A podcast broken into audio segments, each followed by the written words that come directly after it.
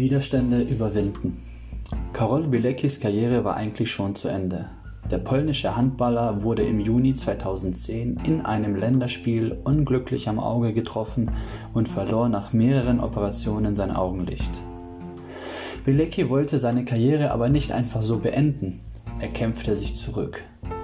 Mit speziellen Trainingsprogrammen, die Koordination und Beweglichkeit mit nur einem Auge förderten, schaffte er das Wunder.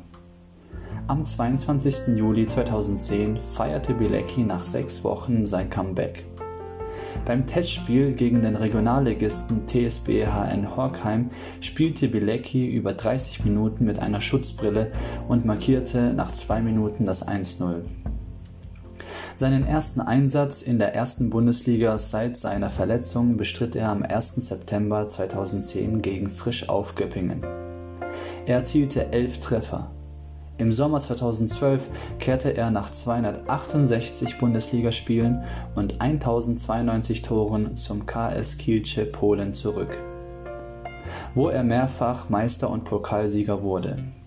2016 gelang ihm mit dem Gewinn der EHF Champions League der größte Erfolg auf Vereinsebene. So wie Bileckis Widerstände durchlebte und sie überwand, so hat einer meiner Lieblingsglaubenshelden aus der Bibel seine Widerstände gemeistert. Nehemia aus dem Alten Testament ist für mich in dieser Hinsicht ein großes Vorbild. 445 v. Chr.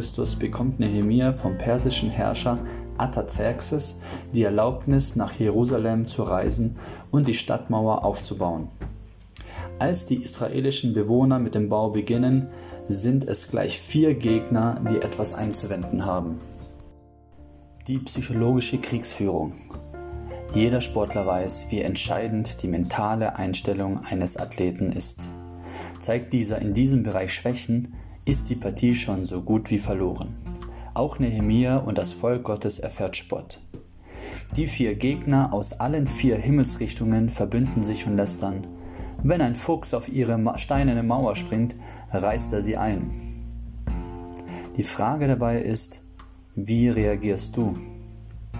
Lasst uns auf das Vorbild und den Leiter eines ganzen Volkes schauen.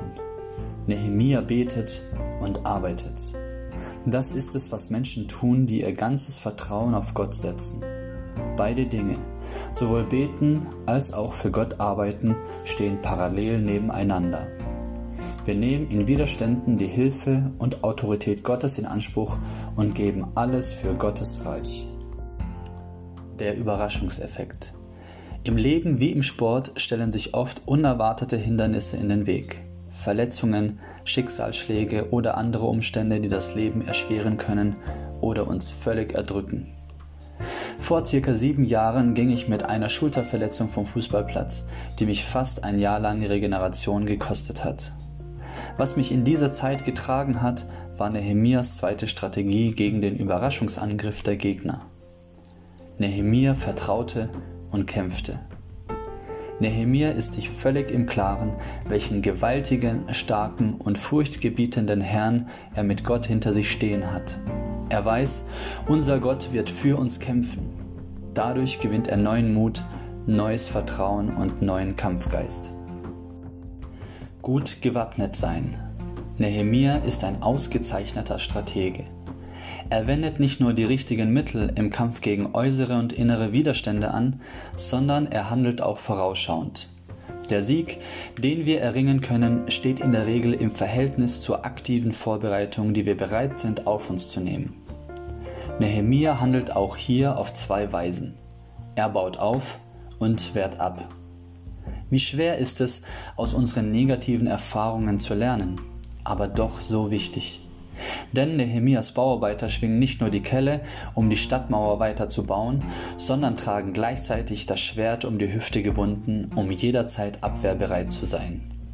Was muss das für ein Anblick gewesen sein? Bist du gut vorbereitet? Baust du auch Gottes Reich und investierst zum Beispiel in Menschen und bist gleichzeitig gewappnet gegen die Angriffe von außen? Ich bete, dass wir mehr und mehr lernen, so wie Nehemia, mit inneren und äußeren Widerständen umzugehen. Suchst du den allmächtigen und furchtgebietenden Gott und nimmst deine menschliche Verantwortung wahr? Mach es wie Nehemia. Bete und arbeite, vertraue und kämpfe, baue auf und wehre ab.